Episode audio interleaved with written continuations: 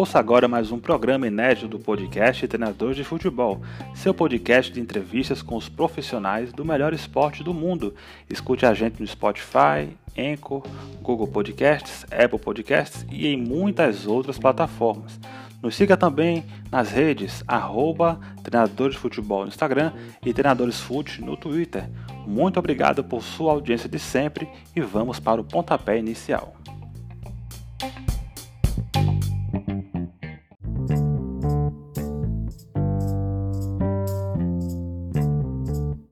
Fala pessoal, fala galera do TF. Estamos aqui hoje com mais uma entrevista inédita aqui do nosso podcast Treinador de Futebol, podcast de entrevistas com os profissionais do melhor esporte do mundo. E aqui hoje estamos recebendo ele, que é treinador, professor, instrutor da CBF Academy e também um colega podcaster igual a gente, professor Gabriel Singer. Boa noite, professor, tudo bem? Boa noite, boa noite, Neto, boa noite aos ouvintes, né? Boa noite, ou se estiverem nos escutando aí, um bom dia, boa tarde, aonde estiverem, né? Isso. Essa é a vantagem podcast, né, Neto? Isso. Prazer estar falando contigo aí, eu que acompanho também bastante o podcast, né? Os debates, né? E recentemente até né, um, um amigo pessoal meu aí, né? O Lucas Silvestre, teve presente, então é, é, muito bom e privilégio estar participando aí com tantas feras que participam aqui contigo. Com certeza.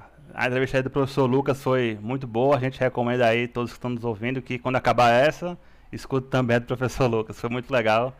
É sempre bom, professor. A gente tem sempre buscado conversar com os treinadores, professores. A gente desde já é, agradece aí por ter atendido nosso convite.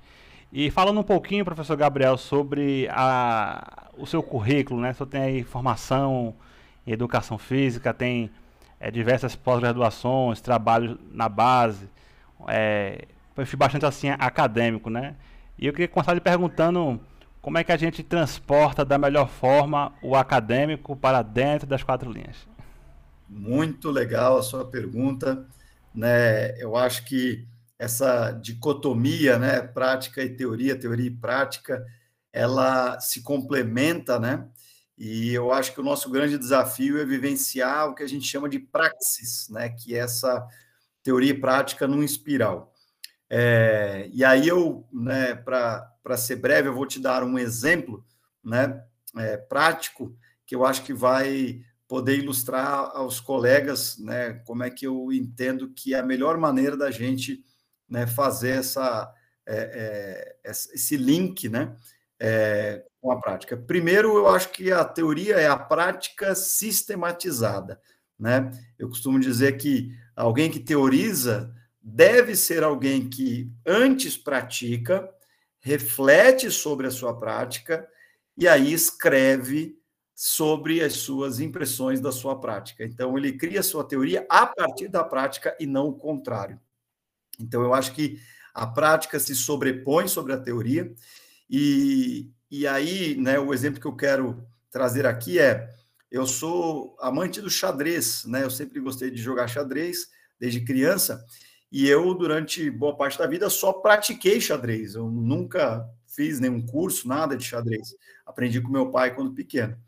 E durante a faculdade, eu achei um livro, né? E comecei a ler o livro de xadrez e aplicar. E eu, na época, jogava nessas plataformas digitais, né? Que nem hoje você tem o chess, né? É, e você tem ali um rating, né? Você tem ali um, um, nível de pontos. E na época, meu nível de pontos sempre variava entre 1.300 e 1.400. Eu não conseguia sair desse nível de ponto.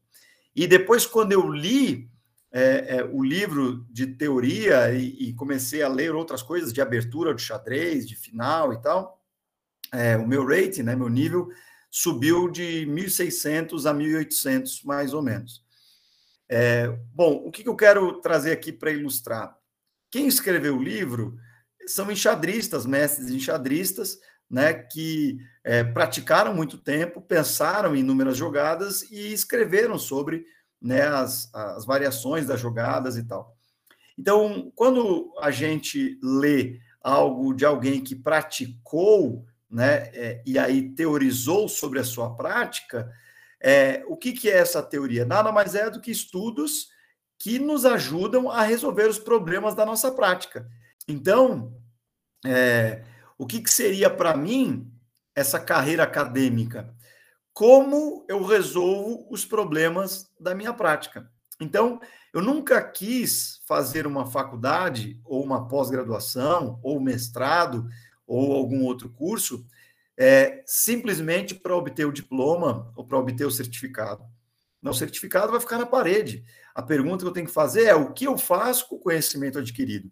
Então, é, eu nunca fiz e nunca gostei de ler nada que não linkasse com a minha prática. Então, eu não leio um livro para depois praticar. Eu primeiro pratico, sinto falta de resolver os problemas da minha prática, então eu vou ler algo sobre alguém ou que alguém já passou pelo trajeto que eu estou passando e que aí vai me dar o suporte para que eu resolva os meus problemas da prática. E foram assim os cursos. Então, por exemplo, é, eu me graduei em Educação Física em 2007, trabalhei durante cinco anos lá na Segundona Gaúcha, no profissional, e aí quando eu, eu em 2012, é, consigo um tempo, né, que eu volto a trabalhar com base né, na Macro, que era uma empresa, é, eu percebo que o meu treino não estava tão bom quanto eu gostava. As minhas equipes não estavam jogando, eu jogava contra alguns adversários e eu falava, poxa vida, esse adversário, eu gostaria que meu time jogasse como o dele. Eu gostaria que meu time conseguisse jogar como eu estou vendo esse time do meu adversário jogando. Então, diante desse problema da minha prática, eu senti necessidade de estudar sobre teoria do treinamento. Então, eu fui estudar uma pós-graduação em ciências do treinamento do futebol e futsal. E aí, passar do tempo, né, eu senti falta sobre gestão de pessoas. Então, eu perguntava para muitos treinadores famosos, treinadores né, grandes, e eu, eu perguntava o que, que eu preciso fazer, estudar para ser um grande treinador, e eles me diziam gestão de pessoas, né, liderança, gestão de vestiário. Então, eu fui fazer uma pós em gestão de pessoas. Por quê? Porque eu senti que o meu vestiário não estava bom, eu senti que meu ambiente podia ser melhorado. Então, eu fui estudar gestão de pessoas para melhorar a minha prática. Depois, né, é, eu estava também me experimentando em algumas questões de gestão, então fui estudar sobre gestão técnica do futebol. E aí, depois, mais adiante, eu, como treinador, senti falta, quando eu já estava no Havaí, e, e, e consegui chegar no alto nível do nosso futebol, em Série A, Série B. Então, aí eu falei: opa, o que, que os treinadores de Série A, Série B, os treinadores de sucesso do mundo todo, têm, fizeram estudaram? E aí eu fui estudar esses caras durante três anos no mestrado. Então, o que eu quero trazer aqui para o nosso colega que nos ouve é que eu não fiz um curso para depois ser treinador. É o contrário. Eu sou treinador faz 20 anos, e aí, diante dessa minha trajetória como treinador, eu me flagrei em vários momentos, é, fazendo uma autocrítica na minha carreira, com, com é, anseios e fome de querer evoluir. E eu percebia que só o YouTube não estava bastando, só um livro não estava bastando, então eu fui fazer uma pós-graduação, fui fazer o um mestrado. E eu percebia que toda vez que eu fazia esses cursos, quando eu, eu conseguia transferir o conhecimento para a minha prática, eu percebi que eu, eu, fui evoluindo e a prática melhorou. E para concluir a resposta, então, é, é, é, é a partir da prática. É, eu pratico, então eu sinto falta de querer melhorar por causa da minha prática, eu bato num teto na minha prática, quando o treinador ele sente assim, poxa, não estou conseguindo evoluir mais, não estou conseguindo melhorar alguma coisa que eu quero melhorar. É o meu campo, é meu vestiário, é, é, é o que que eu estou querendo melhorar e não estou conseguindo. E aí você vai fazer um curso e esse curso ele te capacita a você voltar e melhorar. Então assim você cria o link Percebe? Porque você já está na prática. Então você corre atrás de uma água para matar essa sua sede da prática. Então você linka mais fácil. É diferente de alguém que só fica atrás de um computador, atrás de um livro e só fica lendo, lendo, lendo, lendo, mas não pratica. E aí você não consegue linkar tanto. Por isso que é muito importante a prática e a teoria para dar suporte ao desenvolvimento da prática e a prática que sente falta de uma teoria que faz evoluir novamente a prática. E essa é a praxis. Excelente explicação, professor. É, é importante, né? Porque tá tudo hoje muito ligado, não é isso como o senhor falou? E até mesmo um treinador, quando ele vai a campo, para ele treinar o seu time, implantar o seu estilo, ele vai ali dotado né, da, da sua experiência, da sua bagagem, é, da, da sua seu currículo acadêmico. A gente pode pensar, a gente vê, já falamos aqui muito sobre isso, né? Como o conhecimento no futebol ele está assim globalizado, né? É, o Guardiola certa vez em entrevista falou que existe o estilo dele, só que o estilo dele ele pegou um pouco do, do Tele Santana de 82, ele pegou um pouco da sua convivência com o Cruyff, que já aprendeu com o Mitchells, né? então é uma coisa que vai assim é, se estabelecendo, né? Até formar ali aquele estilo que tem várias influências e tudo isso acaba contribuindo, né, professor, para que o treinador transmita para o seu atleta é, o, o, conhecimento dentro de campo, não é isso? Exatamente. E, é, e você tocou num outro assunto muito importante, que é uma coisa é o treinador saber, esse é um tipo de saber, né? É o conhecimento, seja tático, técnico, metodológico de treino, né? E a outra coisa é ele saber transmitir. Esse é um outro saber, né? Então, há treinadores que têm um conhecimento muito profundo, né? Eles têm um conhecimento declarativo, ou seja, eles expressam bem as suas ideias, mas eles têm dificuldade de transferir as suas ideias para o campo. Você não vê as equipes dele jogando como ele diz que a equipe joga. E tem outros treinadores que são o contrário, que têm dificuldade de expressar talvez aí o, o que pensa, né? O, o, aquilo que a forma como que o time dele joga, mas ele não consegue falar, mas o time dele joga bonito, joga bem, né? Então, é, então são saberes diferentes. Você, assim como por exemplo, alguém que é, estava treinando e era um jogador profissional, ele estava jogando, ele estava atuando, então ele estava é, realizando treinos. Esse é um saber. Agora, há um outro saber que é você conduzir o treino, que é você idealizar, planejar, conduzir o treino, né? Então, é, é muito importante a gente separar esses saberes para que a gente compreenda que é complexa a ação de um treinador, não é algo simples. Né? Quem diz, ah, ser treinador é fácil, ser treinador é simples. Não é. Imagina tudo que permeia a vida de um treinador. Você tem que dar bons treinos, você tem que é, preparar para os jogos, você tem que tomar decisões nos jogos, você tem que contratar jogadores, você tem que olhar o mercado, assistir o adversário, você tem que estudar as táticas, você tem que conhecer de gestão de pessoas, você tem que gerenciar egos e pessoas das mais diversas áreas, você precisa conviver com os resultados, você precisa, ao mesmo tempo, equalizar a sua família, porque se você se debruçar demais no clube, você desequilibra dentro de casa, né? Você precisa é, não se acomodar, você precisa é, viajar, você precisa ver coisas, você precisa ver jogos, você precisa é, assistir jogos do mercado para você poder futuramente entender né, os jogadores que podem chegar, você precisa conhecer o contexto onde você está. Ou seja, é, é uma complexidade tão grande a atuação de treinador que não é algo simples. E, e isso que você falou, né, do, do, jogador, do treinador conhecer os seus jogadores e saber gerenciar os seus jogadores, né, não é uma tarefa fácil, porque é, é alguém ali lidando com, sei lá, 20, 30 atletas, né, se você atuar no profissional com idades muito diferentes, né, um grupo muito heterogêneo, quando você atua em base, de certa forma, eles ainda estão na mesma idade, quando você atua em escolinha e projetos sociais, você tem que lidar com pais, você tem que lidar com comunidade, eh, você tem que saber lidar com os agentes, né, os empresários, você tem que lidar com, lidar com patrocinadores, com diretores estatutários, políticos, com gestores, com atletas, ou seja, é muita gente que o treinador precisa lidar. Então, uh, nós né, é, dizemos, e até baseado na própria literatura de 2009, que coloca em três grandes gavetas, ou seja, três competências que o treinador precisa ter para ter uma prática eficaz, ou seja, para ser um treinador de sucesso. A primeira delas é o conhecimento profissional, é, que são as hard skills, como eu costumo chamar, e, e que se refere ao processo treino, o jogo, as táticas, as estratégias, a parte técnica, é, o, o, domínio das questões físicas, comportamentais, mentais, sociais e por aí vai. Você tem um segundo uma segunda dimensão de conhecimento e competência que diz respeito aos, às competências interpessoais, que é a gestão de pessoas, é a liderança, é a comunicação, é você saber lidar com todos esses players, né, né agentes, supervisores, coordenadores, gestores, atletas, familiares eh, e por aí vai.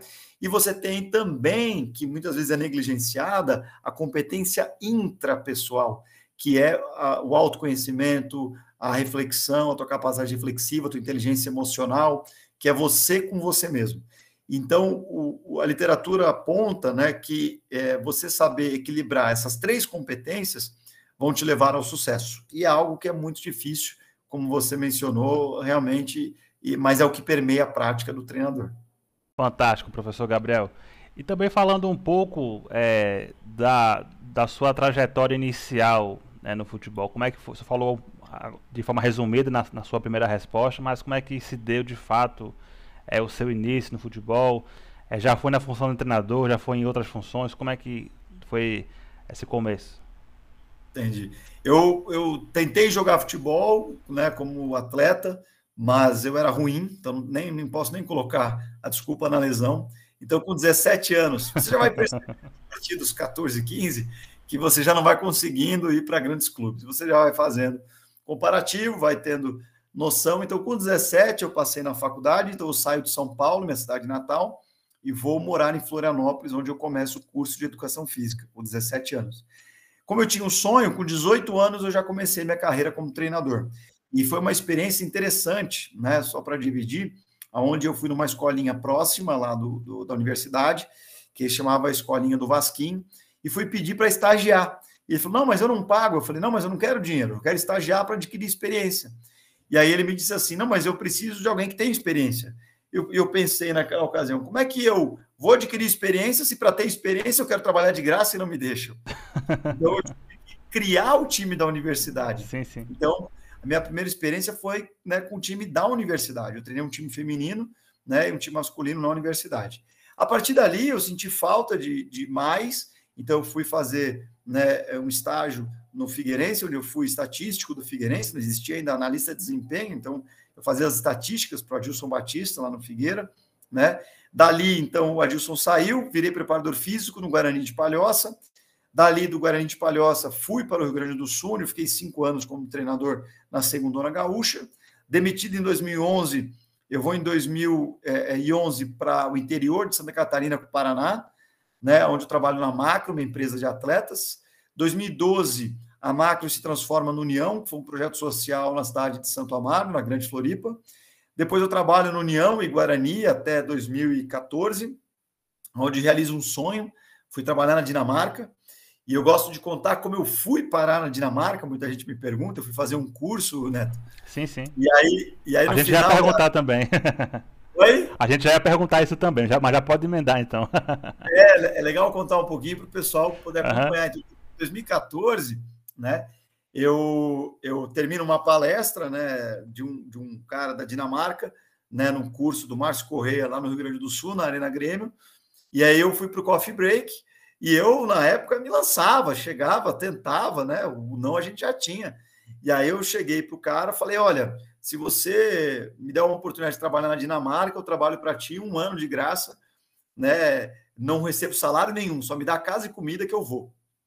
E aí, três meses depois, ele me liga e falou: Olha, como você se mostrou muito solícito, tal, eu tenho casa, comida, mas eu tenho um salário, eu tenho passagem aérea de ida e volta, né? E abriu uma, uma brecha aqui de trabalhar. E foi com o Sub-20 na Dinamarca, um time da terceira para a segunda divisão, é, FC Jursland e junto com uma escola que era o Brasil Football College.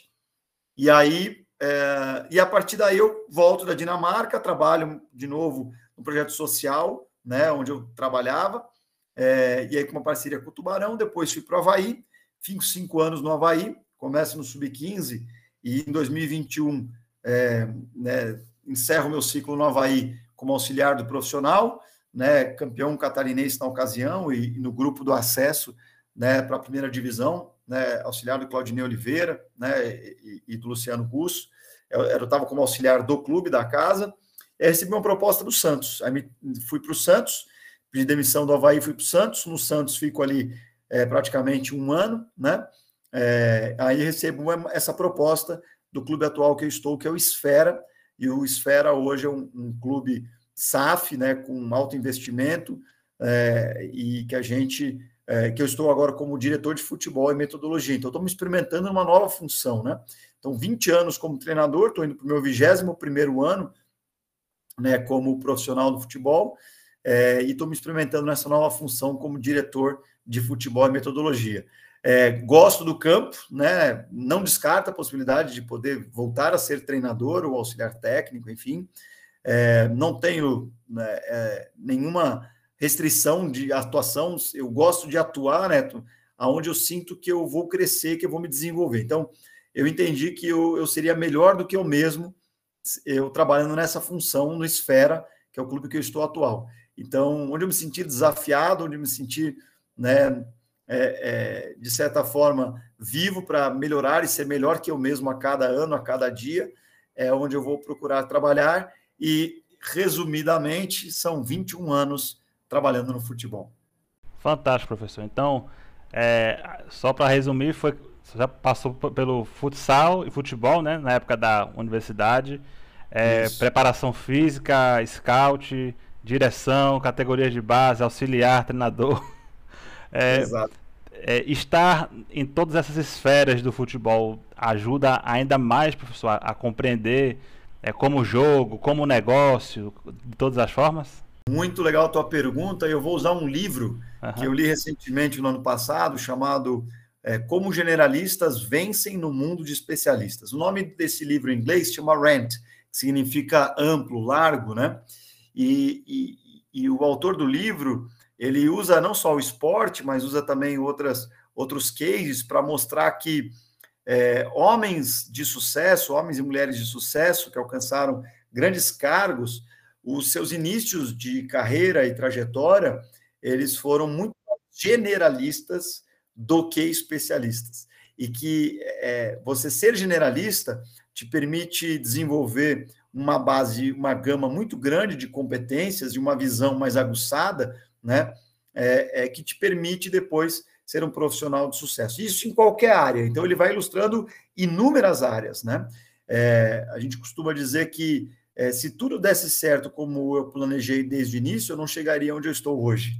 Então, é, é como a gente fala, né, através das experiências, eu posso dizer, foram é, praticamente cinco, seis anos trabalhando no futebol sem ganhar um real, né? Eu não ganhei um real durante cinco, seis anos no futebol. Depois, meu primeiro salário no futebol foi 390 reais.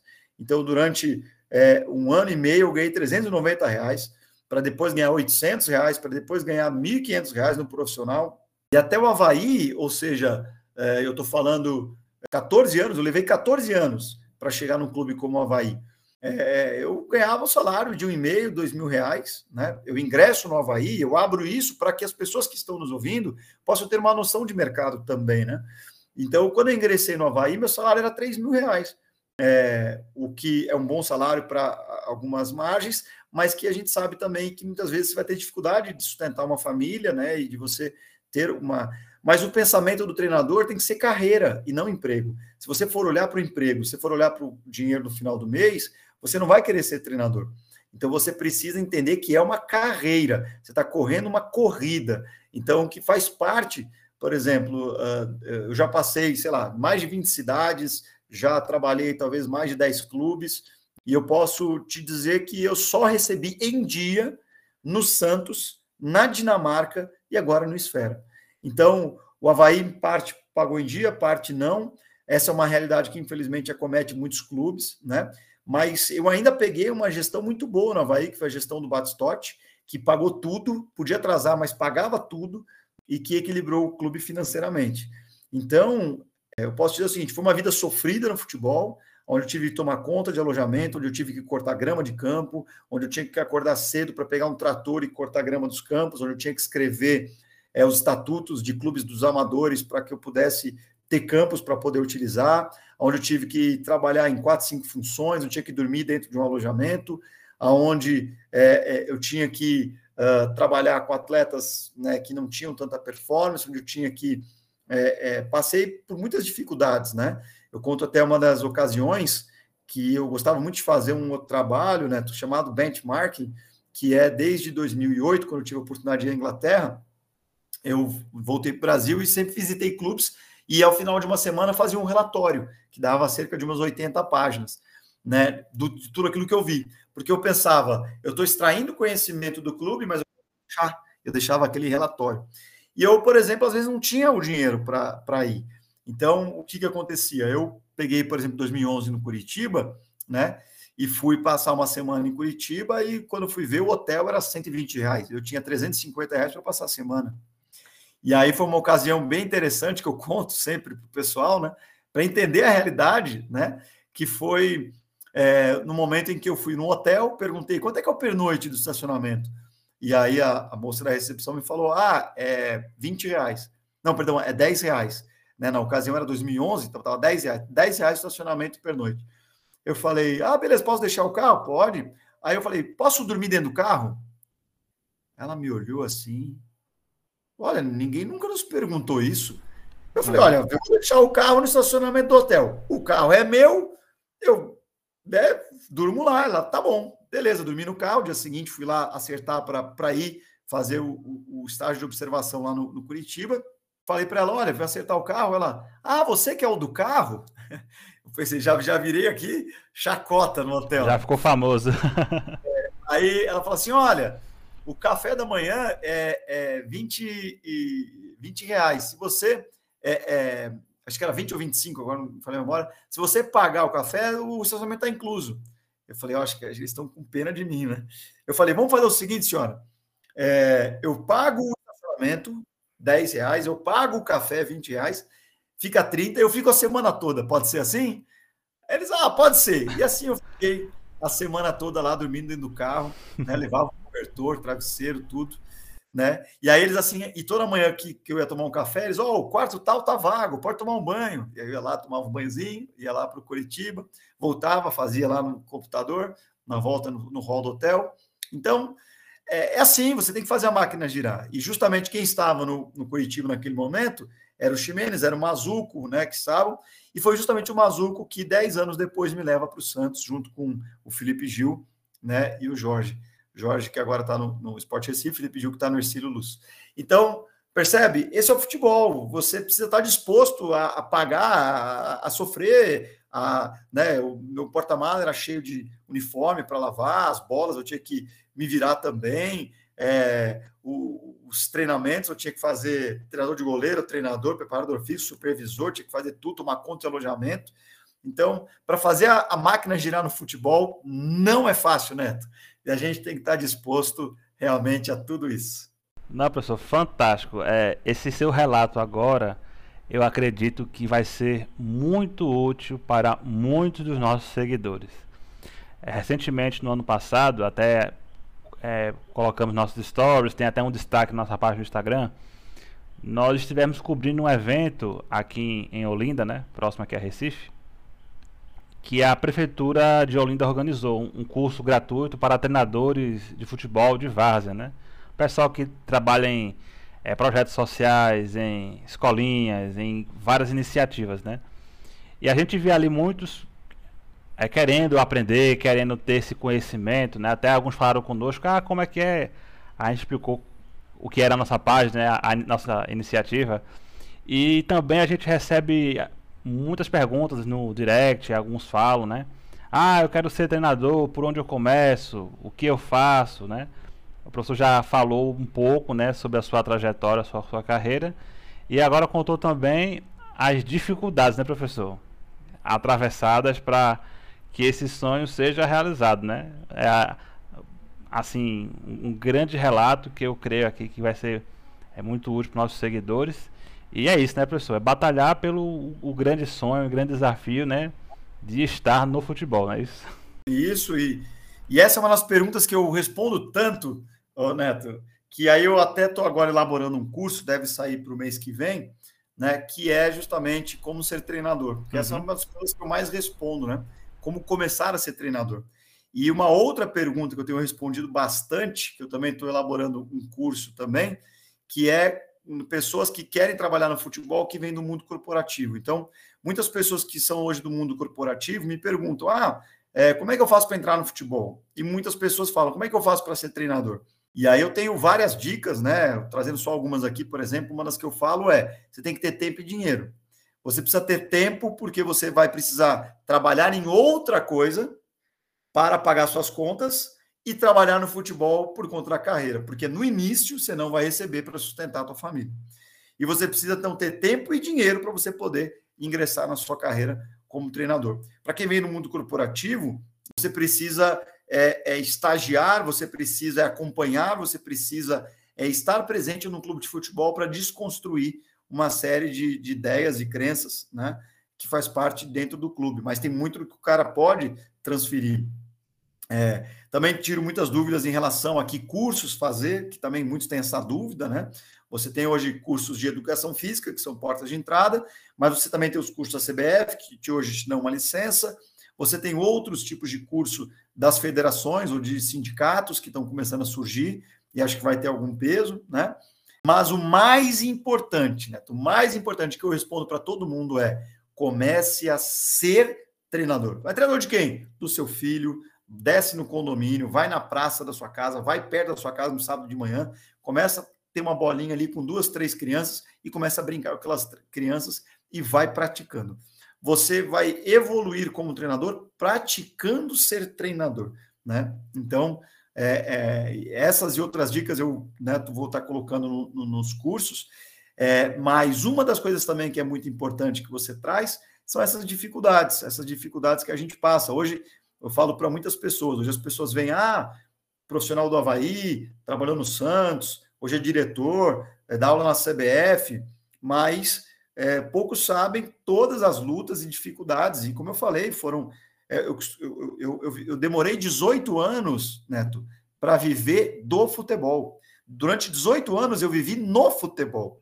Só, faz dois, três anos que eu consigo pagar minhas contas com futebol eu tinha que fazer dupla jornada, tinha que dar aula de inglês, tanto é que eu conheci o, o Dorival Júnior e o Lucas, filho do Dorival, que teve aqui, dando aula de inglês para eles, né? Então eu dava aula de inglês, eu tinha Legal. que fazer é, bicos aqui, cursos ali, eu tinha que fazer uma série de coisas, me virar para pagar as contas da minha casa, né?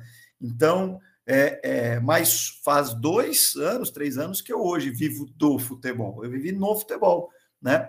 E a pessoa tem que estar disposta a tudo isso. Então, é, por exemplo, muitas pessoas me perguntam como é que você chegou a ser professor da CBF Academy, né? Hoje eu dou aula né, nas licenças da CBF e dou aula também para os executivos da CBF, no curso de gestão e dos executivos da CBF. Mas como é que você conseguiu? Resposta, né? É, eu estudei durante três anos no mestrado sobre treinador de sucesso, estive estudando bastante sobre como formar e desenvolver treinadores, porque eu queria saber como eu podia melhorar, então fui estudar como melhorar. E aí eu descobri um, um caminho muito interessante sobre isso, né? Foi aonde surgiu o meu podcast, que você também escuta aí, né? O Diário do Treinador, porque era um diário que eu tinha de reflexões que eu fazia. Por isso que surgiu esse nome. Então, no podcast Diário do Treinador, em um dos episódios, eu trago sugestões para a CBF de como eles podem melhorar o curso deles. Então, aí o Maurício, né, que era o coordenador técnico, então entra em contato comigo a gente conversa pelo telefone um tempo, ele me faz um convite para dar aula na licença C, então deixa eu dar uma olhada, né? Como é que você, isso aquilo que você tem sugerido, você faz. E aí eu pude praticar isso, deu ok, deu tudo certo, e eis aí então dando aula na CBF. Mas como é que é aquele conhecimento do podcast? Eu tive que estudar no mestrado durante três anos. Para fazer o mestrado, eu tinha que às vezes acordar nos campeonatos às quatro da manhã e escrever minha dissertação até às sete da manhã. Então, é, são noites de sono perdidas, livros, artigos, escritas, treinos, né? E muitas vezes, só para concluir a minha fala, e aí você vai caminhando com a prática e a teoria, né? Em uma das vezes, um, um dos preparadores de goleiro que trabalhou comigo em 2016, ele me viu estudando para o mestrado, né? Nas viagens, nos ônibus, em tudo, né? E ele assim, ah, tá vendo? Você é muito teórico. E aí é comum isso, né? A gente pensar assim, não jogou ou veio da academia, você é muito teórico. E aí eu fiz a, a seguinte pergunta para ele: eu falei, vem cá, quanto tempo você tem como ex-atleta? Ele falou, eu tenho seis anos. Eu falei, quanto tempo você tem como é, preparador de goleiros? Ele falou, eu tenho quatro anos. Eu falei, então quanto tempo você tem de prática no futebol? Ele falou, eu tenho dez anos. Eu falei, olha, eu tenho 14 de prática. Eu trabalho no futebol desde 2002 e eu estava em 2016. Eu estava indo para o meu 15 ano. E eu nunca parei de praticar. né? Eu sempre fui treinador durante 14 anos, eu falei para ele. Então, só de prática, eu tenho quatro anos de prática a mais. Aonde eu sou teórico? Eu perguntei para ele. E aí ele assim, não, mas é que está lendo o livro. Eu digo, mas o que não serve no livro eu descarto. O que serve no livro ou no artigo, eu pratico. Porque foi alguém, quando você lê a biografia do Guardiola, quando que ele diz que é um ladrão de ideias, ele é teórico, porque ele rouba a ideia dos outros. Né? Quando você lê o livro do Bielsa, quando você vê o, do Mourinho, quando você vê do Tele Santana, quando você vê né, o do Parreira, quando você vê as biografias, quando você vê né, hoje os métodos né, que se tem, eu estou olhando, eu estou filtrando e eu estou aplicando na minha prática. Então, né, é, é, volto a dizer, é, é, sofrido, é diante de estudo, é muito tempo estudando, são madrugadas, é tempo é, é passando dificuldade, salário atrasado, sono perdido. Quantas vezes, Neto, por exemplo, uma coisa legal falar, é, principalmente no início, quando eu fui para o Rio Grande, eu via a torcida me xingando, eu era novo, eu não sabia reagir, eu ia para casa e chorava. Às vezes, quando eu fui demitido em 2011, que eu estava trabalhando no profissional, fui trabalhar numa empresa, na primeira semana, eu olhei, eu estava dando treino para 12, 13 adolescentes, que eu percebi que o nível era baixo, eu falava, poxa, semana passada eu estava perto do meu sonho, e agora onde eu estou? Né? E aí eu entrava no meu carro, porque eu dormia no alojamento com os atletas, eu entrava no meu carro e eu chorava dentro do meu carro.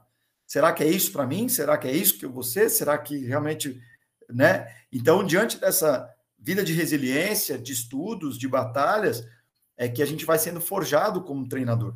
Então, volto a dizer, ser treinador é carreira, não é um emprego. O emprego é o que eu consigo para sustentar no final do mês. Você quer ser treinador? É carreira. Fantástico, professor. E falando um pouco também é, sobre a sua passagem lá no Santos, né? Você treinou a base do Santos e a gente sabe que a base do Santos é uma, uma das maiores aí do Brasil, né? Revelou Neymar, revelou Rodrigo e tantos e tantos outros. É, eu queria lhe perguntar em relação a isso. É de fato é, é diferente trabalhar lá? Como é que foi esse período aí forjando os os craques da vila, no, onde o senhor teve lá o seu trabalho na, na base? Muito legal a tua pergunta, eu respondo bastante ela. Aliás, tem um documentário, não sei se você já assistiu, né? Que é da FIFA. Se você colocar lá FIFA Plus, né? A, a Academies, é, a FIFA fez um documentário sobre a nossa. A, foi bem no ano que eu estava lá no Santos, então eu dava treino com microfone, né? Grampeado e tudo. E no documentário você pode acompanhar o dia a dia lá da base do Santos, né? É, foi um sonho realizado, né? Você, como treinador, você, é, eu, eu, durante a minha carreira, eu fiz quatro vezes esse movimento de profissional, base, voltar para profissional, voltar para base, voltar para profissional, voltar para base, voltei profissional, e aí saí do, do Havaí no profissional, voltei para a base e agora como diretor de todo um clube de profissional e base, né? É, então, é, quando você faz bastante esse movimento, você fica é, com um olhar muito mais amplo, sabe, sobre desenvolvimento. E a base do Santos te gera curiosidade, né? Você, poxa, o que, que acontece ali dentro, né? Que, como eles falam lá, cai tanto raio, né? É, aparece tanto craque. E você sabe que, por incrível que pareça, o caos é um dos principais ingredientes. Eu posso te enumerar vários, mas para mim eu, eu começo por esse, o caos. E deixa eu tentar te explicar. É, mas acompanhe o raciocínio. Uh, imagina que você tem um garoto que nasceu num apartamento, é, onde né, os pais têm dinheiro, a vida é tranquila e tal. E você pega um outro garoto que nasceu, sei lá, na rua e vive na rua.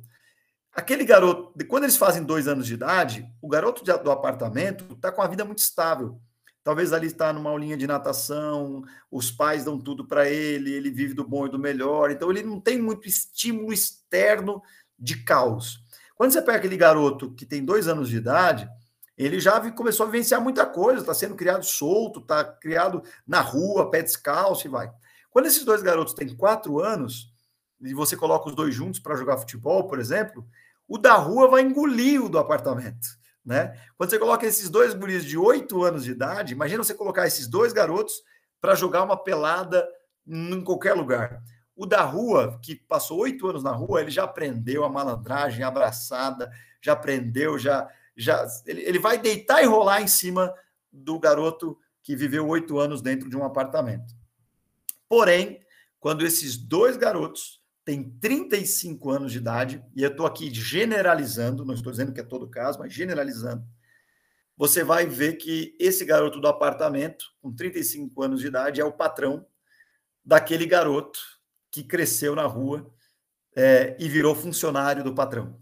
Então, o que, que acontece? É, a base do Santos é esse garoto da rua. A base do Santos é esse garoto que vive no caos. Então, o Santos ele tem muita troca de treinadores. O Santos, ele, o garoto se sente muito solto, livre. É, o Santos, é, ele é, é, é um local que os garotos eles se viram para ir para o treino, vão a pé, vão de bicicleta, tem que se virar, saem da Vila Belmiro, vão a pé até o, o Repelé, que era onde a gente treinava. É, então, o garoto ele vai crescendo muito solto. E, por exemplo, o ano passado, retrasado, perdão, o Sub-20 teve cinco treinadores. Você consegue imaginar cinco treinadores? Então, aos nossos olhos, você fala, como é que isso é possível formar? E aí entra o caos. Imagina um lateral direito. O cara começa no lateral direito, o treinador fala, apoia! Ele apoia. Aí saiu esse primeiro treinador entre o segundo. Não apoia, vai pelo meio. Aí ele, opa, peraí, o outro mandou apoiar. Aí o terceiro fala, eu não quero que você apoie nem vai pelo meio, fica. Aí ele, pô, agora tem que ficar. E aí o quarto dá outra instrução. Então esse garoto ele aprende o seguinte: olha, ao invés de eu ouvir o treinador, eu vou fazer por mim. Uma outra coisa que ajuda o Santos é que tem um, um, uma grade que separa o campo sintético lá no CTR Pelé, que é onde treina a base, com o profissional. E toda vez que tem jogo, ou mesmo treino, os jogadores do profissional do Santos, eles sentam no gramado para ficar assistindo os garotos da base treinarem naquele sintético ou jogarem. Isso gera uma empatia. E então, como no Santos o garoto da base está sempre vendo o profissional perto, ele já se enxerga ali. Ele já se enxerga jogando na Vila, ele já se enxerga treinando no Rei Pelé. Como o jogador ele cresce no meio do caos, ele cresce com mais autonomia, ele cresce já talvez mais maduro. Porém, e aqui eu trago né, uma crítica para todos nós na formação, mas em relação à questão do Santos, se a gente também não se preocupar e desenvolver o atleta de maneira integral, ele acaba depois virando funcionário daquele patrão. Então, o Santos, apesar de, de revelar muitos jogadores e vender muitos jogadores, ele acaba não conseguindo e reinvestir. Então, o Santos não tem patrimônio, o CT Pelé não é do Santos, quer dizer, acho que agora uma concessão conseguiu. O Meninos da Vila também não é. A própria Vila Belmiro hoje precisa e carece, tanto é que estão querendo fazer arena. Então, o Santos não conseguiu é, administrar todas essas vendas para que ele então pudesse.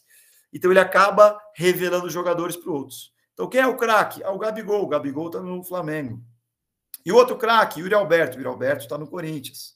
E outro craque, ah, o craque é o Ganso, está no Fluminense, né?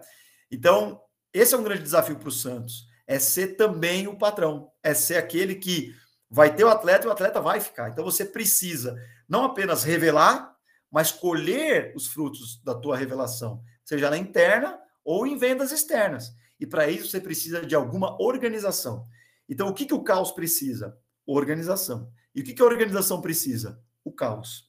Então, essa é a minha visão resumida lá da base do Santos. O caos é um ingrediente muito especial no desenvolvimento e potencial dos talentos que tanto chegam. Fora a questão do futsal, que o Barata lá, um coordenador, faz um trabalho excepcional. Então, o futsal do Santos é muito forte. Né? Depois entra a questão do campo, é, o clube revela mesmo, coloca mesmo na arena, né? É, acelera os jogadores que vão pulando categoria, já tem a cultura e a tradição de revelar e por isso também colhe, né? Então, mais ou menos esse é o ambiente lá do Santos. Então podemos dizer que o caos faz os craques, mas com organização, não é isso?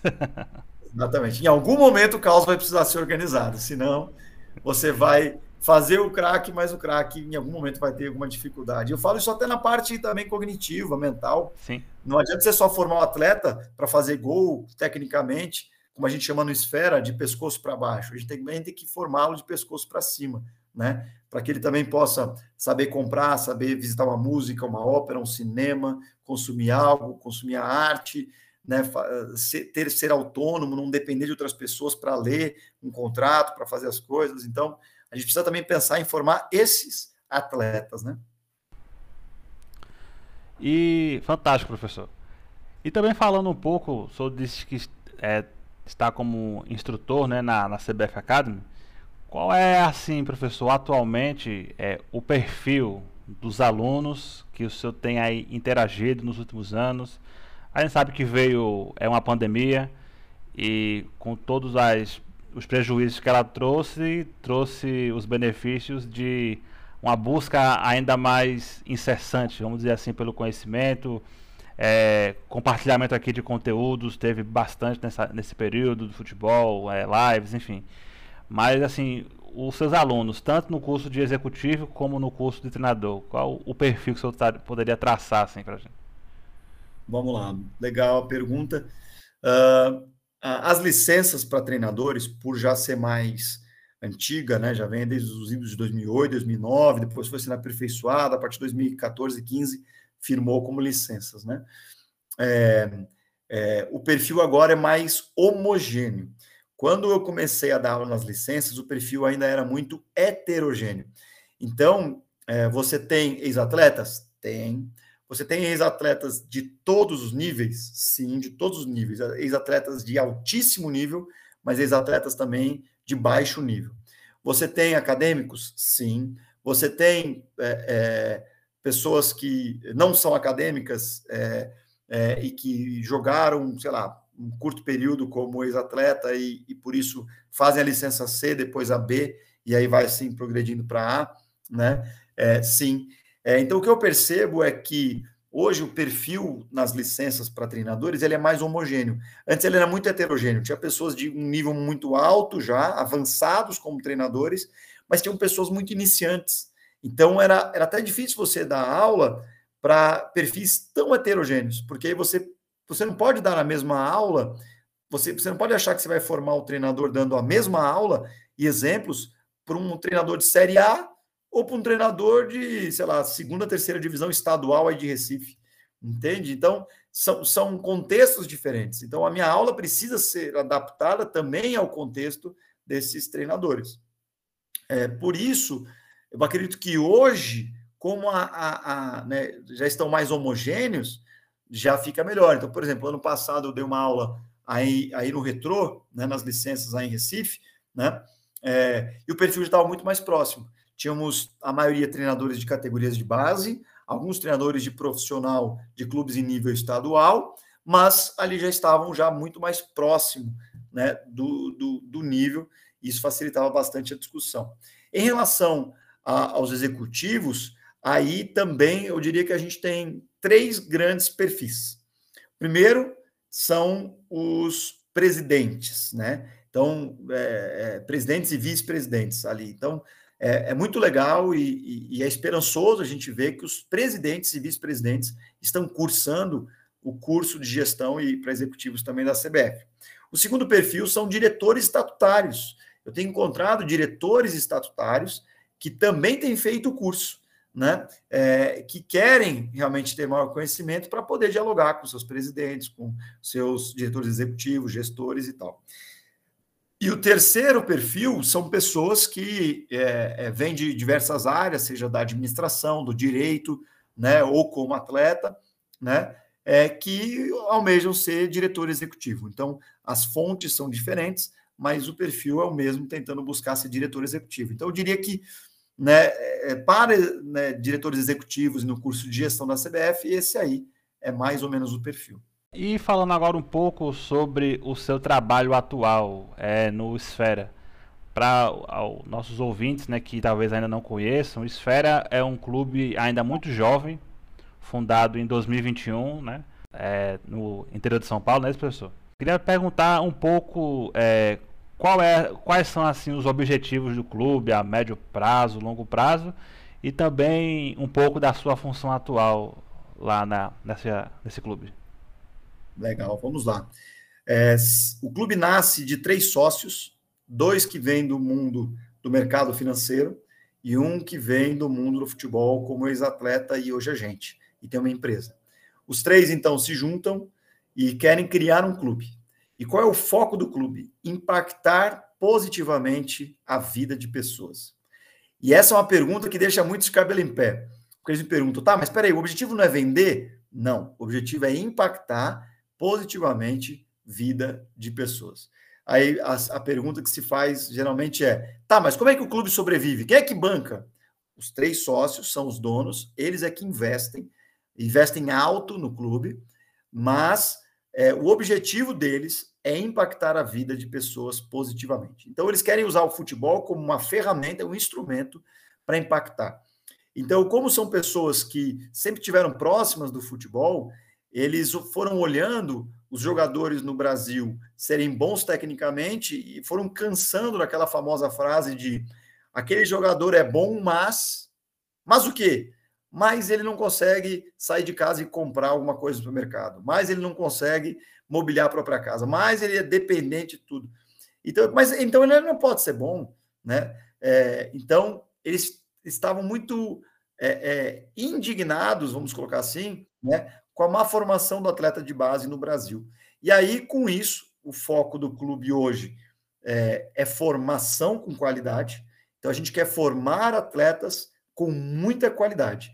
A gente tem um investimento altíssimo, então né, o nosso budget, nosso orçamento anual é de 9 milhões né, para esse ano. E quando eu estou colocando 9 milhões, só para você ter uma ideia, hoje as principais bases do país, né, é, hoje estão girando em torno aí de 28 a 30 milhões por ano, né? É, mas você tem aí bases de série A, né, que giram em torno de 2 milhões, 4 milhões por ano o investimento.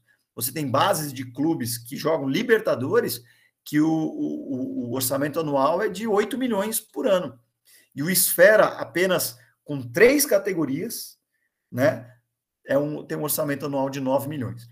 A gente pegou um dos cinco principais CTs do Brasil, que é o Estância Santa Filomena, é onde o Red Bull é, treinava ali em Jarinu. O Red Bull está construindo o CT das categorias de base em Atibaia e o do profissional em Bragança já está consolidado. E aí o Esfera arrendou por 10 anos. Então, o Esfera arrendou por 10 anos o, o, o, o CT Santa Filomena, que é um dos cinco melhores do Brasil. Tem 200 leitos, restaurante, campos de futebol, mini estádio, né? É lindo na, na cidade de Jarinu. Então, ele arrenda por 10 anos. Uh, o clube né, decide começar pelas categorias 13 até o sub-17, então sub-13, sub-14, sub-15, sub-16, sub-17, para a gente criar uma cultura sólida de formação. Ano que vem, 2024, a gente cria o sub-19, e no ano seguinte, 2025, a gente cria o profissional para jogar a Bzinha. Né? Então, ano a ano, o clube vai implementando, é passo a passo, né? É, como eu falei, o objetivo dos sócios é ter uma formação de qualidade alta é, é, e impactar a vida de pessoas. Para isso, a gente tem uma cultura muito forte de cuidado, que a gente chama, né, o cuidado e acolhimento para com as pessoas. Né? Então, repara, o clube né, me contrata, eu fico um ano trabalhando em home office para estruturar o clube para baixo, que eu chamo, né, cavar para baixo as estruturas do clube. Né? É, o meu presidente, que é o CEO Rodolfo Canavese, né, é, é, é, quem também tem feito tudo isso e contrataram algumas é, diretoras, temos diretora de cultura e pessoas, diretora é, é, de, de operações, e aí recentemente a gente fez um processo seletivo contratando 35 profissionais das mais diversas áreas. Então, o que, que nós estamos fazendo agora, Neto? Isso é uma coisa que eu acredito que é inovadora no futebol. E eu estou te falando porque eu cheguei agora há pouco em casa, desse aculturamento. Então, nós estamos fazendo 10 dias de imersão e aculturamento. Então, durante um ano, essa equipe, né, capitaneada pelo Rodolfo Canavese, que é o CEO e presidente do clube, é, a gente, junto aos sócios, a gente criou e desenvolveu a metodologia junto com a cultura do clube. E agora a gente está fazendo o quê? A gente contratou os profissionais e antes dos profissionais começarem a botar a mão no arado lá no campo, nós estamos fazendo 10 dias de treinamento e imersão e aculturamento, para eles entenderem as raízes da cultura do clube, que é muito pautada em transformar pessoas. E a gente acredita que desenvolvendo e transformando atletas, pais, empresários, quem quer que seja de player próximo ao esfera, a consequência vai ser a venda de um atleta, ou como a gente costuma dizer, uma transferência de um atleta para um outro clube, né? Ou, né, é, a gente acredita que esse mesmo atleta ele vai retrover para o futebol, vai ser um advogado, um médico. Então a gente tem alguns projetos, como o projeto Egresso, que é o que o atleta fica do 13 até o, o sub-19 lá no Esfera. A gente detecta que ele não tem nível para alcançar o profissional, mas o clube vai pagar a faculdade dele, vai investir para ele é, reegressar é, dentro do clube como outra função. Né? É, junto disso, o clube tem uma série também de, de projetos que, é, que são internos, de ações internas, que a gente já está, por exemplo, os atletas vão trabalhar é, cinco dias, né? Ou sei lá, a gente está vendo agora certo, né? A cada mês ou a cada dois meses no CT, é, é, como, como jardinagem, cozinha, lavanderia, é, fazendo essas ações para que eles entendam. A gente, o que acontece, né? Só para você entender um pouco da metodologia. A gente quer que os nossos atletas tenham autonomia no campo. Não, o jogador tem que ter autonomia, ele tem que ter autonomia, o jogador tem que estar tá lá, tem que decidir, devolver o jogo para o jogador. Ok, no campo eu devolvo o jogo para ele, mas fora de campo ele não faz nada. Aí é o outro que compra passagem. Quem, sabe fazer um check-in? Não, não sei. É o supervisor que faz o check-in. Quem é que faz a casa? Não, é, é, é, o empresário que tem que montar a casa. E quem é que faz tal coisa? Não, é o pai ou a mãe. O, o, o jogador ele não faz. Sempre tem alguém que faz por ele, então ele não amadurece, ele não se desenvolve. Mas a gente quer que dentro de campo ele tenha autonomia. Ele não é uma pessoa no campo, uma pessoa fora dele. Então é toda uma metodologia pautada no amor, que a gente chama, né?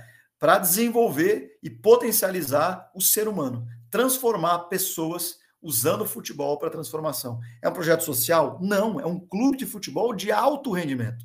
A gente visa jogar o campeonato, nós vamos fazer excursões para a Europa todo ano, vamos jogar todos os campeonatos que, que são, não são possíveis da CBF e das federações, né? O investimento é muito alto, então a gente vai formar com qualidade. Mas a gente entende que não se dissocia, né? Você formar com qualidade um atleta de alto rendimento. Formando melhor, aumentam as chances dele performar melhor e aí ser transferido para outros clubes, o clube ter vendas, ter rendimento, e os títulos vão vir como consequência, mas o foco nosso é transformar e impactar positivamente a vida de pessoas. Sensacional, professor. Grande iniciativa do Esfera, né? A gente acompanhou aqui à distância, né, a questão do, dos novos colaboradores, né, que chegaram, é, da imersão, porque você já chega no seu novo ambiente de trabalho é, sabendo né, um pouco da, da cultura da empresa, é, dos valores e você também é envolvido naquilo, né? E todos têm a ganhar, né? O funcionário, o jogador, aqueles que trabalham, né? E todos ali unidos nesse mesmo objetivo, não é isso? Exatamente. E, e você quer ver uma coisa? É. O clube, por exemplo, né? Só pegando teu gancho, é, investiu para mim, por exemplo, uma viagem para a Europa. Então, né, nós ano passado ficamos praticamente 30 dias na Europa, né, é, 20 e poucos dias ali, viajando é, toda a Europa, visitando as principais ligas, né, é, para que eu pudesse, né, junto com o Rodolfo, que é o CEO e um dos sócios, é, observar os clubes, aprender com os clubes. Nós fizemos um, um trabalho profundo de observação e conhecimento para elaborar hoje a metodologia. Então, é um clube muito pé no chão, sabe o que quer. É, os sócios nos trazem uma visão muito, é, é, é, muito boa, assim, uma visão sensacional de futebol, inovadora, que busca realmente fazer e cuidar. Então, é um clube que não apenas cuida do seu atleta, é um clube que cuida dos seus colaboradores. Então, o clube acolhe, o clube investe nos seus colaboradores. É, uma das minhas funções, Neto, é, é, é, é um que a gente chama de PDP, Programa de Desenvolvimento Profissional. É, é capacitar os profissionais que estão lá. Então, o, o, que é o que a gente chama de coach development. Né? Então, os clubes hoje pensam só em desenvolver jogador, mas não pensam em desenvolver colaborador. E a minha função é essa: é treinar treinadores, é treinar auxiliares, é treinar as comissões técnicas para que possam se desenvolver cada dia mais, para que possam desenvolver jogadores melhores. Comissões técnicas melhores farão jogadores melhores, mas os clubes não se atentam em capacitar essas comissões. E essa é uma das minhas funções dentro desse programa. Fantástico, então, professor Gabriel. A gente está chegando aqui a mais um final de uma entrevista inédita no nosso podcast. A gente quer agradecer de coração mais uma vez. Foi um bate-papo muito legal, uma aula de futebol, vamos dizer assim. E a gente queria mais uma vez agradecer e deixar esse espaço para que o senhor possa fazer também as suas considerações finais. Legal, eu quero te agradecer né, é, pelo convite, quero te parabenizar pela sua página no Insta, né? É, os treinadores de futebol, assim como podcast, os conteúdos. É, eu muitas vezes me atualizo aí pelo giro do mercado, porque você está sempre me atualizando, né? Isso, então, isso. Então, muito legal, né? Ser o giro internacional ou o giro nacional. Acho muito legal o conteúdo que você entrega. Nossa classe precisa disso. Né? Então, deixo aqui realmente o um agradecimento em nome da classe. É, o que eu poderia deixar aqui em considerações finais são algumas sugestões de leituras, né? É, então, eu queria deixar aqui cinco livros que impactaram a minha vida nos últimos 12 meses que eu tive lendo. O primeiro eu já falei, né? Como generalistas vencem no mundo de especialistas. Então, esse é um livro muito importante que eu recomendo é, que seja lido. É, vou recomendar um outro livro, né, que é o The Culture Code, Código da Cultura, ou Equipes Brilhantes, no, no, no português traduzido. É, quem quer entender um pouquinho mais sobre como construir equipes vencedoras, precisa ler, é do Daniel Coyle, aquele mesmo que escreveu o Código do Talento. Esse livro também.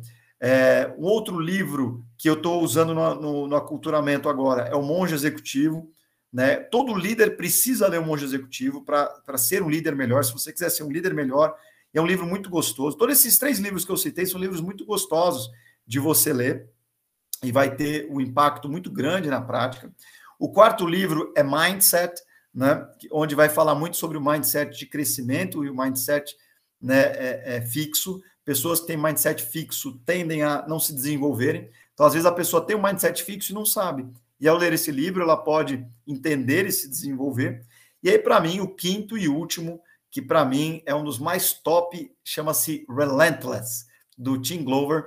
É, esse livro é, eu ganhei de um, de um ouvinte do meu podcast, né? Não sei se você já teve essa experiência, mas um, um, o, o Guilherme, que foi um treinador lá nos Estados Unidos, né, brasileiro, mas que está lá, ouviu o podcast e ele me então mandou uma mensagem pelo, pelo Insta, falou, oh, professor, é, o seu podcast impactou tanto a minha vida, a minha prática, que a melhor forma de eu te agradecer é te dar o melhor livro que eu já li na minha vida. Eu falei, opa, então aqui, deu o endereço, ele comprou para mim, chegou lá em casa, né, chamado Relentless. A palavra Relentless significa, sabe, alguém imparável, alguém insaciável, alguém sabe, que quer ser melhor a cada dia, né? E aí o Tim Glover, que é um, né, um mental coach já de grandes, né, do Kobe Bryant, do Michael Jordan, né, de tantas outras figuras, agora do LeBron James, né? É um cara que ele fala que as pessoas acham que é ele que desenvolve as pessoas, mas ele fala que é ele que recruta somente atletas relentless, que tem esse, sabe, tipo assim, o, o Michael Phelps, né? O tipo assim, eu fui campeão. Amanhã eu quero treinar de novo, né? Como diz o Bernardinho, ao campeão, o desconforto, né? E que a gente nunca perca esse espírito de aspirante, porque se a gente, né, se a gente tiver o espírito de aspirante, a gente está aspirando algo, sempre querendo se desenvolver. E essa pessoa é a pessoa relentless. Então, foi um dos livros que mais me impactou e realmente um dos melhores que eu já li. Deixa esses cinco livros, né? É, duas sériezinhas que eu posso citar. Uma é do Sir Alex Ferguson, Never Give In, né? Uma, é, um documentário bem simples, que é um só, né? Que eu acho que impacta. E aí deixo um livro e uma série aí, o um livro Legado dos All Blacks, que fala sobre né, as 15 é, leis da liderança dos All Blacks, junto com o All or Nothing, Tudo ou Nada dos All Blacks, é, que também assistam. Eu acho que se conseguir, em um ano, né, assistir tudo isso e ler isso, olha, pode ter certeza, Neto, que né, aqueles que estão nos ouvindo será né, é, brindado com grande crescimento. E deixo mais uma vez meu agradecimento, né? Quem quiser, né, minhas redes sociais é arroba Gabriel Bussinger. Bussinger é fácil lembrar, o sobrenome é cantor de ônibus, Bus Singer, tudo junto, aí não esquece, Gabriel Bussinger. né, e é, pode seguir lá. E eu tenho né, cursos né, que, eu, que eu dou, né, ministro pela uhum. internet, mas quem quiser depois só procura lá. Te agradeço mesmo. E mais uma vez, Neto, parabéns, cara, por todo o conteúdo. E obrigado por nos atualizar e por lutar tanto pela nossa classe, pelas as inúmeras mesas de debate. Né? Eu, às vezes, vou na minha corrida, vou na academia, quando eu estou no trânsito, às vezes coloco aqui né, o treinador de futebol ali, vou ouvindo as discussões, as mesas, né? E as entrevistas que você faz. Obrigado.